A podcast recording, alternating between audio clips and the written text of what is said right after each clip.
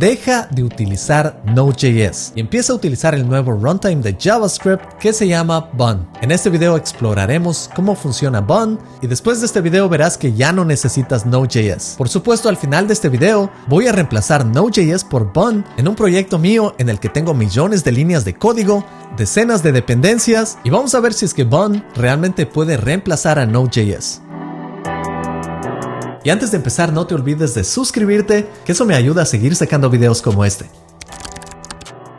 Aquí estamos en la página de Bond, en bond.sh, y podemos ver que Bond te permite desarrollar, te permite correr pruebas y te permite empacar tu JavaScript. Y no solo eso, también te permite empacar tu TypeScript. Y es diseñado para la velocidad, y la idea es que puede empacar todo tu código y también tiene un corredor de pruebas además de que te permite utilizar npm de Node.js, obviamente junto con todo el registro de npm. Ahora lo interesante es que puedes comparar Bond con Dino y con Node.js, y en este cuadro comparador puedes ver que la renderización utilizando React permite realizar muchísimos más pedidos por segundo que Dino y que Node.js. Puedes ver que Bond permite alrededor de 67.000 pedidos por segundo, mientras que Dino permite 33.000 y Node.js permite 14.000. Al utilizar WebSockets para comunicar comunicación en tiempo real, podemos ver aquí los mensajes que se pueden enviar por segundo. POM permite alrededor de un millón de mensajes por segundo. Dino permite 512 mil y el paquete WS de Node.js te permite 179 mil mensajes. Así que aquí puedes ver que es una diferencia inmensa. Y también si comparamos el uso de BOM, al hacer pedidos a una base de datos con SQL,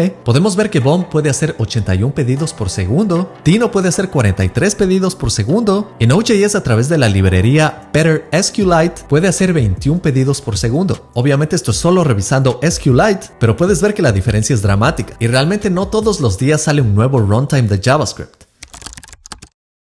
Ahora la diferencia entre Bun y otros runtimes es que Bond fue creado desde cero con tres objetivos principales. La primera es velocidad. Bond empieza rápido y también corre rápido. Extiende JavaScript Core, que es el motor de JavaScript que utiliza Safari. Otro de los enfoques es tener APIs elegantes. En este caso, Bond utiliza APIs minimalistas pero altamente optimizadas y se enfoca en la completa eficiencia de las APIs más simples que incluye empezar un servidor HTTP y también escribir en archivos. Y el tercer objetivo de diseño es que este runtime completamente cohesivo. Esto para trabajar con JavaScript moderno, porque el enfoque moderno es crear apps. Entonces para crear apps necesitas diferentes herramientas y entre estas herramientas es tener un package manager, es decir, un administrador de paquetes, también poder realizar pruebas, por eso viene con un test runner que te permite correr pruebas ahí mismo. Y finalmente un empacador que te permite enviar tu código de JavaScript para desplegarlo sin utilizar otras herramientas. Lo genial de Bond es que también fue construido para reemplazar de manera simple cualquier proyecto de Node.js. Es decir, si tienes Node.js, simplemente lo reemplazas con Bond y en teoría todo debería funcionar bien, porque Bond ya viene con muchas APIs implementadas de Node.js y de Web APIs. Por ejemplo, incluye los paquetes FS, Path, Buffer y muchos más. Y aquí el objetivo de Bond es llevar JavaScript al siguiente nivel. Lo que realmente desea su equipo es mejorar la eficiencia de JavaScript, quieren convertirse en el runtime número uno del mundo y para esto tratan de reducir la complejidad, reduciendo todas las librerías y dependencias que tienes que instalar y así hacer que la productividad de los desarrolladores de JavaScript sea mucho mejor. Imagínate, instalas Bond, que he visto en algunos podcasts que sugieren que el nombre debería ser Bondtime, porque obviamente es un runtime, y con esto aumentas la productividad increíblemente. Bond ya viene con todo y no tienes que instalar dependencias como en cualquier proyecto de Node.js. Como puedes ver, ofrecen compatibilidad con Node.js, es increíblemente rápido y esto es porque fue escrito en SIG, que es un lenguaje de programación altamente rápido. También funciona con módulos de Node.js y promete que no tienes que preocuparte de módulos de JavaScript, por ejemplo CommonJS, ESM. Esto debería simplemente funcionar no importa lo que uses. En el mundo de Bond, TypeScript no es secundario sino primario y es reconocido directamente por este runtime. Esto a diferencia de Node.js, en donde tienes que instalar TypeScript si deseas utilizar TypeScript o utilizar herramientas como tsnode. En este caso solo tienes que tener el archivo tsconfig de TypeScript y puedes ejecutar cualquier archivo que tenga la extensión ts o tsx. Como te dije, ya viene con muchos web APIs y entre estos tienes fetch, tienes readable streams, tienes request, response, tienes WebSocket y form data. De esa manera va a ser completamente compatible con cualquier proyecto de Node que esté utilizando estas APIs. Lo interesante también es que también soporta JSX, que es la extensión para archivos JSX que normalmente se utiliza en React. JSX viene de JavaScript XML, lo que te permite escribir HTML dentro de JavaScript. Y esto debe utilizar BOM para generar templates para crear servidores de páginas web construidos con React. Además, el CLI de BOM ya viene con un comando de watch. Esto te permite hacer cambios en tu código en tiempo real y así se reinicia tu servidor. Si es que utilizas Node.js, debes saber que por muchos años Node.js no venía con esto y tenías que utilizar una herramienta como Node Daemon. Y aquí tenías dos herramientas y fue solo hace poco que Node.js implementó su propio watch para que no tengas que utilizar esa herramienta, pero ahora puedes ver que Bond ya viene con esa herramienta desde cero.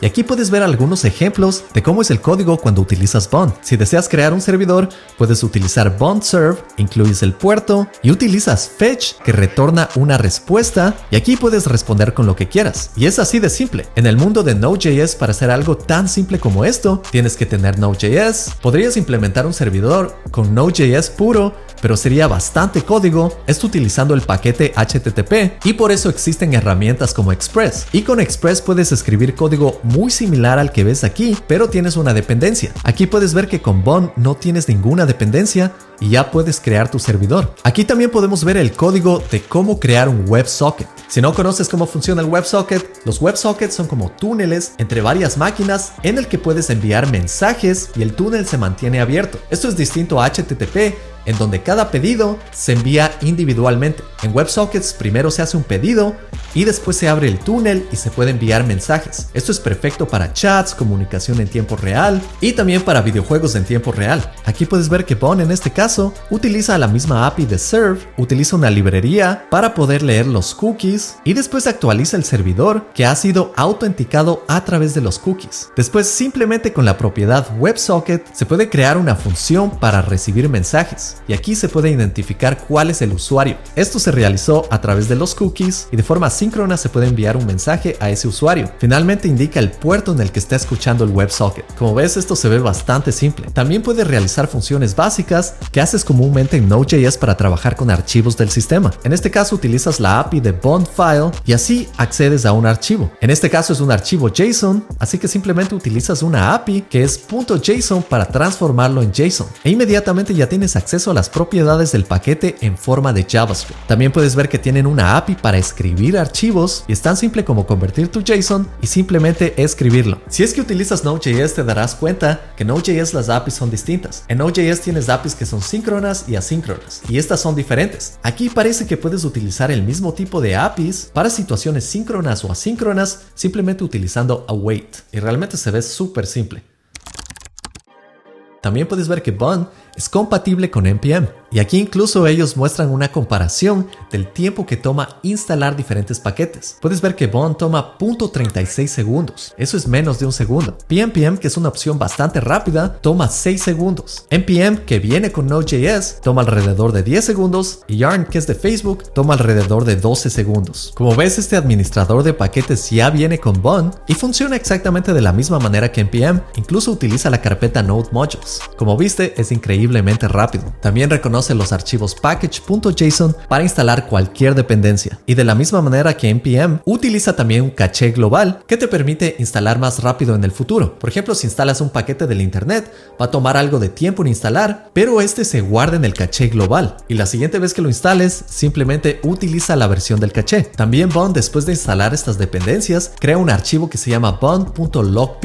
Y si has utilizado npm, debes conocer el archivo packagelog.json. Este archivo de JSON tiene todas las dependencias que utilizas y se asegura de instalar las versiones exactas y compatibles para que todos los paquetes funcionen sin problemas. Pero con Bond tienes este nuevo archivo que es un archivo binario. Realmente guarda la misma información y este se lee mucho más rápido que el archivo JSON. También incluye una API familiar. No va a ser exactamente igual, pero vale la pena ya que es mucho más rápido que NPM. Ahora lo interesante es que también viene con un corredor de pruebas y aquí puedes ver la comparación con otros corredores de pruebas. Tenemos Bun que puede correr una suite de pruebas en tan solo 0.23 segundos. Eso es menos de un segundo. Y hace poco teníamos el más rápido que era V-Test que venía como parte de Vite. Y Vite hace tan solo unos años se convirtió en una de las herramientas más utilizadas en el mundo de JavaScript. Esto es porque Vite era un empacador y también es utilizado como servidor local, convirtiéndose en una de las herramientas más rápidas en JavaScript y para correr pruebas necesitaba VTest, que es el que vemos aquí, y podemos ver que incluso VTest es 5 veces más lento. Así que si te preguntas por qué utilizar Vite hoy en día si Bond ya es un empacador, y aquí podemos ver la respuesta del mismo creador de Vite, que básicamente sugiere utilizar Vite para el frontend y Bond para el backend. Claro que podrías utilizar Bond para el frontend, pero no tiene un servidor local y según el creador de Vite, no te da mucho control sobre cómo puedes separar tus archivos al empacarlos para el frontend. En el frontend, tener control sobre esto es súper importante, ya que el frontend no puede lidiar con archivos muy grandes, mientras que en el backend tú puedes tener archivos gigantes, ya que tú tienes control de la máquina que va a correr el servidor. En el frontend, tú no tienes control de la computadora del cliente, así que tienes que optimizar tus archivos al máximo.